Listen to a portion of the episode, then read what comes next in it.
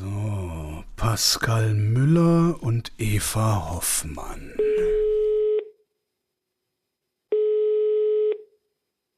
Hallo, Pascal und Eva hier. Hallo. Hier ist Holger. Ich wollte mal anrufen wegen toxischer Kultur in Redaktionen. Ja, super Thema. Da haben wir was dazu. ja, zufälligerweise habt ihr gerade im Medium-Magazin einen Artikel dazu veröffentlicht, ne? Was ist toxische Kultur denn eigentlich genau, Eva? Also wir haben ähm, bewusst toxische Kultur in der Umfrage, die Grundlage für diesen Text war nicht ähm, so konkret eingegrenzt, weil uns wichtig war, ein breites Spektrum abzubilden an Erfahrungen. Also alles zwischen, es geht um Arbeitsklima, was alles beinhalten kann zwischen Mobbing, Diskriminierungserfahrung, Sexismus, Rassismus bis hin zu ähm, Übergriffen körperlicher Art. Das heißt, ähm, für uns bedeutet das ähm, ein Querschnitt der Erfahrungen, die uns zugeschickt wurden im äh, Zuge der Recherche. Ihr habt eine Umfrage gemacht, knapp 200 KollegInnen hatten sich gemeldet. Woher kamen die denn alle so, Pascal? Das war ganz unterschiedlich. Also es waren viele Leute dabei, die in Ausbildungsverhältnissen waren, also Volontärinnen zum Beispiel oder auch äh, Menschen, die an Journalistenschulen ausgebildet werden.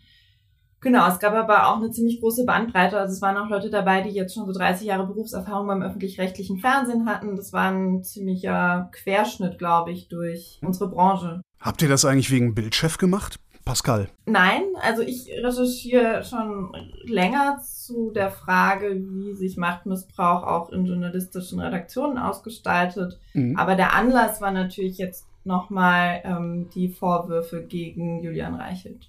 Also ihr habt dann nach dieser Umfrage mit 25 Personen weitergehende Gespräche geführt. Wie habt ihr die denn dann ausgewählt? Alle, die überhaupt reden wollten oder wie, Eva? Genau, also teilweise haben die Leute selber Kontaktdaten hinterlassen bei uns, ähm, woraufhin mhm. wir sie dann angerufen haben. Teilweise waren uns aber auch Geschichten bekannt, die man vielleicht so über einen Flurfunk ähm, schon mal gehört hat oder dass Personen mitbekommen haben, dass wir dazu recherchieren oder auch gerade aus Pascals vorherigen Recherchen ähm, wir einfach Leute kannten, die, von denen wir wussten, dass sie ähm, da Erfahrungen gemacht haben, die sich dann auch von alleine teilweise nochmal gemeldet haben. Das heißt, ihr habt nicht verdeckt gearbeitet, sondern das ganz offen gemacht. Äh, das ist die, die übergriffig sind, wussten auch, dass es sein könnte, dass ihre Namen genannt werden.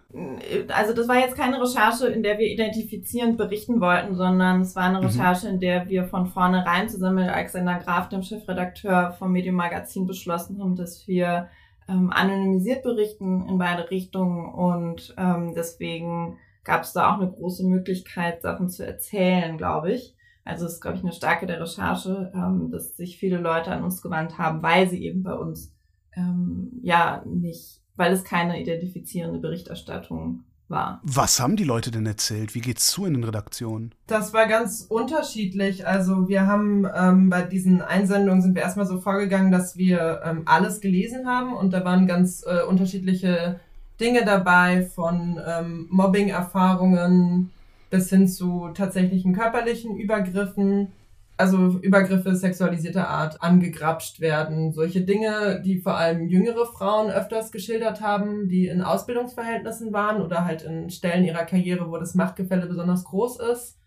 Ähm, gleichzeitig haben wir aber auch von gestandenen Redakteuren und Redakteurinnen gehört, ähm, dass teilweise ein Klima in Konferenzen herrscht, was es verunmöglicht, ähm, Kritik zu äußern, weil einfach ähm, ja ein Angstverhältnis da ist oder ein Machtgefälle ähm, wo es dann schwierig ist, so ähm, produktiv zu streiten. Gibt's irgendwelche Redaktionsarten oder Medienarten, die besonders betroffen sind? Also, das können wir jetzt nicht erkennen in dem, was wir gemacht haben. Ich glaube, da gibt es auch ein gutes Beispiel. Zum Beispiel, wir haben eine ähm, Kollegin gehabt, die hat uns geschildert, dass ein Redakteur sie immer bei äh, abwertend äh, gerufen hat, also mit so, mit so Frauen, mit so einem Mädchennamen. Und das war zum Beispiel eine Redaktion, die man und auch ein, ein Redakteur, den man wohl weitläufig als progressiv ähm, in seinen publizistischen Haltungen einordnen könnte. Also ich glaube, das ähm, ja, schreiben wir auch an einer Stelle, ähm, dass eben die Recherche zeigt, dass nicht nur, ich sag mal, die, die man üblicherweise solcher Arbeitsverhältnisse verdächtigt, da irgendwie reinfallen, sondern dass uns wirklich Leute ähm, ja, Vorwürfe geschildert haben oder Probleme geschildert haben, die aus allen Arten von Medien kamen. Habt ihr mit den äh, ja, wie nennt man es? Täter ist ein etwas zu großes Wort, glaube ich, an der Stelle. Aber habt ihr mit denen auch mal geredet?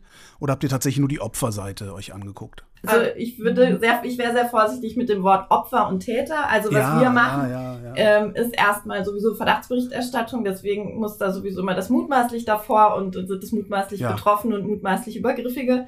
Ähm, ich glaube, ich kann jetzt auch nicht ähm, sagen, ja, wir haben mit diesen oder jenen Leuten gesprochen, ähm, weil wir eben anonymisiert berichtet haben. Mhm. Ähm, was wir auf jeden Fall gemacht haben in einem, in zwei Fällen, ist äh, eine Konfrontation an Redaktionen zu schicken. Da ging es eher darum, um die Frage, ob es Vorgänge gegeben hat. Aber dadurch, dass es eben anonymisiert war, war es auch so, dass es keine Konfrontation gegeben hat mit Personen, Mhm. die eben uns genannt wurden, ähm, weil das eben nicht Ziel dieser Recherche war. Also das, genau, ist einfach eine andere Art von Recherche, die wir hätten machen müssen, um das zu ja, tun. ja. Ich glaube, das äh, Problem oder was wir auch gesehen haben mit dieser Recherche ist, dass es eben ein strukturelles Problem ist und dass es Menschen gibt, in dem Fall dann die Person, die so genannt wurde, die tatsächlich strukturelle Nachteile haben könnte, eben weil sie vom Rest der Redaktion nicht mehr ernst genommen wird. Also gerade dieses mit, Mhm. dass äh, gestandene Journalistinnen mit Mädels, äh, Mäuschen und so weiter gerufen und angesprochen werden, haben die meisten Personen als sehr ähm, degradierend empfunden und auch als ähm,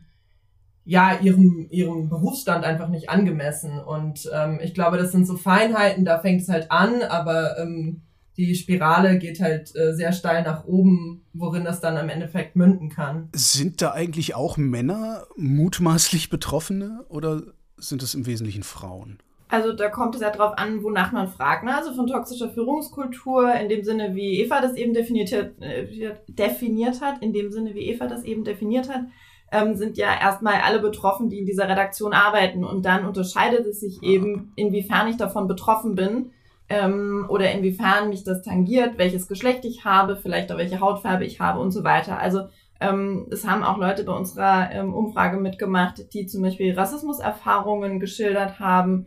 Ähm, da sind natürlich Männer wie Frauen betroffen oder auch Mhm. alle Geschlechter. Ähm, und bei den Schilderungen von Sexismus waren das überwiegend Personen, die sich als weiblich definiert haben in der Umfrage.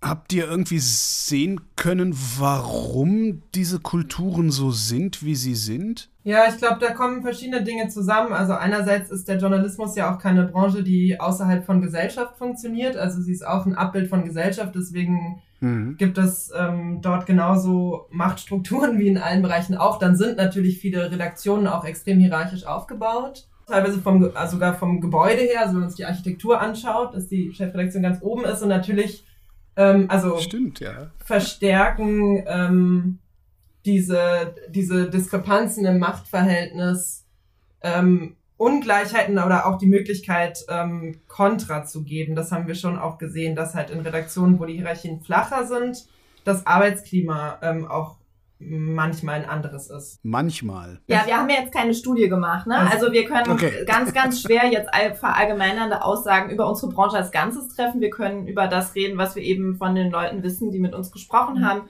und da gar nicht so viele Ableitungen machen, weil man muss natürlich auch sagen, dass wahrscheinlich sich einfach mehr Leute auf so eine Umfrage melden, die von sowas betroffen sind, als die, die es nicht sind.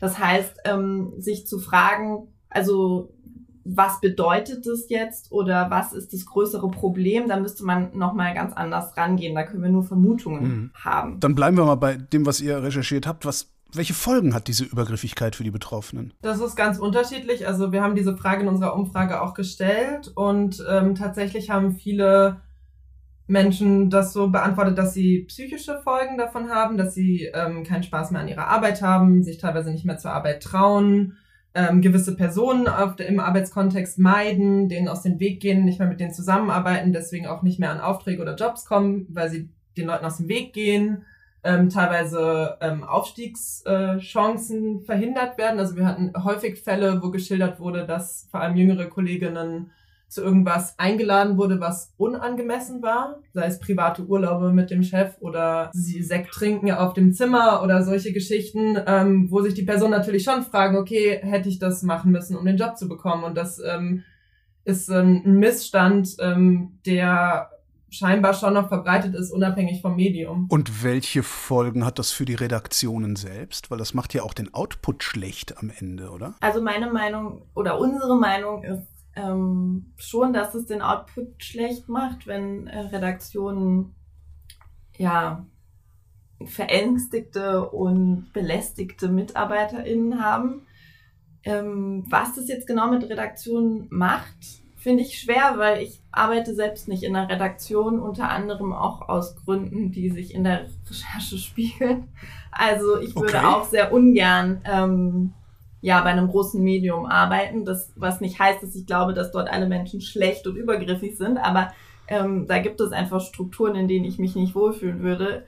Ähm, das zeigt ja auch schon so ein bisschen, ja, ich kenne viele, viele sehr gute junge Journalistinnen und Journalisten, die ähnliches sagen. Ich finde, da würde ich die Frage eher zurückstellen an die Redaktionen. Ähm, was tun denn Redaktionen, damit sich ähm, junge Frauen, Männer, schwarze Journalistinnen bei ihnen wohlfühlen und tun sie genug? Anscheinend ja nicht. Obwohl es gibt doch neuerdings überall diese Beschwerdestellen und sowas. Ja, die gibt es. Ähm, wir haben die tatsächlich auch abgefragt bei den, ähm, also bei großen Sendern und Medienhäusern, aber auch bei Sendern oder ähm, Medienunternehmen, die mit der Recherche in Verbindung bei uns so aufgeploppt sind. Ähm, die, das ist auch zu begrüßen, dass es die gibt. Ähm, trotzdem sind das häufig auch dann Stellen, die nicht unbedingt unabhängig sind. Also wenn beispielsweise jemand ähm, bei der Beschwerdestelle und gleichzeitig im Betriebsrat ist oder gleichzeitig in der Redaktion arbeitet, dann ist das keine unabhängige Stelle. Also so eine Ombudsstelle muss eine Person äh, sein, die auch geschult ist darin, die auch in Intersektionalität, also der Überschneidung von Diskriminierungsformen geschult ist, sodass eben eine Person, die zum Beispiel von Sexismus und Rassismus betroffen ist, da genauso hingehen kann und zum Beispiel über ihre Rassismuserfahrungen sprechen kann. Das haben wir auch gemerkt, dass es schon nach MeToo ähm, ein größeres Augenmerk auf diese ähm, Stellen gab, ähm, gleichzeitig aber Sexismus ja nicht die einzige Form von Diskriminierung ist, die Menschen im Journalismus erfahren. Ich kann vielleicht auch nochmal so ein Beispiel nennen, ähm, was ich sehr auffällig finde. Ähm, das ist die Zeit. Die haben seit rund zweieinhalb oder drei Jahren, glaube ich, eine Beschwerdestelle eingerichtet und haben uns aber jetzt im Zuge dieser Recherche auf Anfrage nochmal zurückgemeldet, dass sie dort keinen Fall hatten. Ähm, das kann man jetzt natürlich toll finden, dass man da nie einen Fall hatte. Ähm, es ist aber statistisch total auffällig. Bei der Zeit arbeiten ja un unglaublich viele Menschen. Ähm, und wenn man jetzt nur auf Sexismus schaut, dann ähm, ist es so, ähm, dass jede sechste Frau am Arbeitsplatz mal Sexismuserfahrungen macht. Das heißt, wenn die Zeit in dieser ganzen Zeit ähm, niemanden hatte, der sich an diese Beschwerdestelle gewendet hat, dann ist das eigentlich ähm, ein Anzeichen dafür, dass diese Beschwerdestelle nicht funktioniert. Eine funktionierende Beschwerdestelle erkennt man daran, dass sie viele Fälle hat, ähm, weil das dann bedeutet, dass Menschen sich daran wenden und man an den Problemen arbeiten kann. Ähm, und ich finde, wenn ich eine Beschwerdestelle habe als Redaktion ähm, und niemand möchte mit der sprechen, ähm, dann bringt sie mir auch nicht so viel. Kann aber auch sein, dass die Zeit das absolute Paradies ist. Das kann auch sein, genau. Das ist auch eine Möglichkeit. Sorry, aber Nein, nicht aus, ausgeschlossen. Na, ich, ich, ich habe jetzt auch nur die Zeit hier so rausgesucht, weil das mir gerade im, im, im Kopf war. Ja. Es gibt natürlich auch viele andere ähm, Orte, bei denen es ist. Habt ihr, also eure Umfrage, ihr habt ihr anonym gemacht, habt ihr trotzdem identifizieren können oder wollen oder dürfen, aus welchen Redaktionen oder zumindest aus welchen Häusern die Antworten kommen? Also, weil eventuell hattet ihr ja sogar Antworten aus der Zeit, die ja, die Zeit Lügen strafen. Wir haben auf jeden Fall Rückmeldungen bekommen, die einige der Angaben von Redaktionen in, in Frage stellen. Ähm, oder nicht die Angaben in Frage stellen, sondern in Frage stellen, inwiefern es dort nie zu Problemen gekommen ist oder Personen dort nie Probleme empfunden haben. Und wir haben schon, auch wenn das anonymisiert geschildert wird, jetzt bei den Fällen, die wir zum Beispiel konkreter dort auch ausgearbeitet haben, aber auch bei vielen anderen wissen wir, wer die beteiligten Personen sind. Wir haben da auch äh, Zweitquellen nachrecherchiert. Wir haben geschaut, haben die Personen da wirklich gearbeitet. Wir haben auch teilweise Redaktionen konfrontiert. Ähm, also wir wissen schon, wo das war und wo die Menschen gearbeitet haben. Das ist jetzt nicht völlig, wir haben jetzt nicht völlig irgendwie gar keine Infos über das, was wir da gemacht Alles haben. Alles klar. Also, genau. Okay, die, diese Ombudsstellen, die nutzen anscheinend nichts. Äh, sich beschweren nutzt auch nichts, es sei denn, du hast mächtige Verbündete im Haus aber dann wirst du wahrscheinlich auch gar nicht erst äh, betroffen sein von, von, von diesen toxischen Kulturen, sondern davon profitieren. Was dann? Also wa was sollen die Betroffenen machen? Also ich glaube, dass die Frage müsste man anders stellen. Also das liegt also an die Betro den Betroffenen Handlungsoptionen aufzuzeigen, wäre ja ähm, Aufgabe der Redaktion oder eben von Führungspersonal in den Redaktionen. Und wir haben schon auch mit Redaktionen gesprochen, wo das konkret passiert. Ähm, auffälligerweise eigentlich nur mit Frauen, die in Führungspositionen waren, an die sich dann wiederum andere Frauen gewendet haben, was auch zeigt, dass eine paritätische Besetzung bei Stellen ähm, oder auch eine diverse Besetzung bei Führungspositionen wichtig ist, um Vertrauen zu schaffen in der Redaktion und solche Ansprechpersonen zu schaffen. Gleichzeitig ist das auch nicht deren Job, also man muss dafür ja auch geschult sein, also je nachdem auch wie schwer die Vorwürfe wiegen, ähm, braucht das ja nochmal ganz andere Skills als eine journalistische Ausbildung. Da gibt es ja Leute, die darin ähm, ausgebildet sind und ich glaube, es geht vor allem darum, das äh, Problem dahingehend ernst zu nehmen und wirklich ähm, Geld in die Hand zu nehmen und diese Stellen zu schaffen und die mit Leuten zu besetzen, die dafür qualifiziert sind. Und sie auch bekannter zu machen. Ähm, es gibt schon auch Redaktionen, mir fällt jetzt gerade kein konkretes Beispiel ein, aber ich weiß, dass uns Redaktionen auch Rückmeldungen gegeben haben, bei denen es wirklich signifikant viel mehr Fälle als bei der Zeit gab. Also sowas im, im Stellenwert von 15 in zwei Jahren. Ähm, also es gibt auch Orte, an denen es funktioniert. In dem Sinne, dass dort etwas auftaucht und auch bearbeitet wird. Ich kann natürlich nicht sagen, weil das alles auch dort anonymisiert ist, inwiefern das zur Zufriedenstellung der Personen bearbeitet wurde, die sich dorthin gewendet haben. Aber ich denke, sowas braucht vielleicht auch ein bisschen Zeit, bekannt zu werden. Ah, da gibt es diese Stelle. Ah, die hat schon mal jemanden geholfen, den ich kenne. Ah, okay, ich gehe da vielleicht auch hin. Das wird mir am Anfang bei der Einstellung erklärt, wo die sich befindet, dass es gut ist, dahin zu gehen, dass das Unternehmen begrüßt, wenn sie benutzt wird.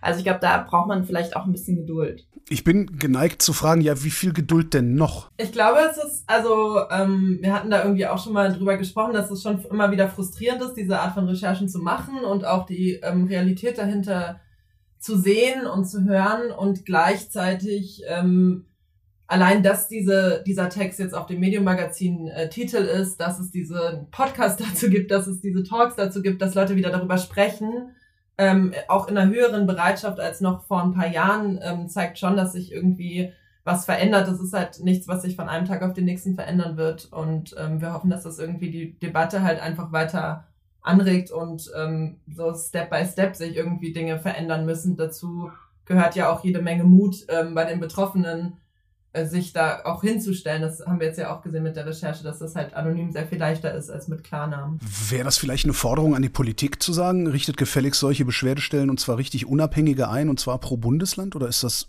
zu viel verlangt? Das gibt es ja. Also es gibt ja die Beschwerdestellen des Bundes. Ähm, die sind aber ja nicht auf die einzelnen Branchen geschult. Also das ja, müssen halt schon dann, ich sehe es auch, also Unternehmen stellen ja auch ähm, Managerinnen und ähm, Werbeberater und alles Mögliche ein, um äh, das Unternehmen am Laufen zu halten. Ich glaube, es muss eher so ein Bewusstseinsschiff geben, dass das eben auch unternehmenserhaltend ist. Hm.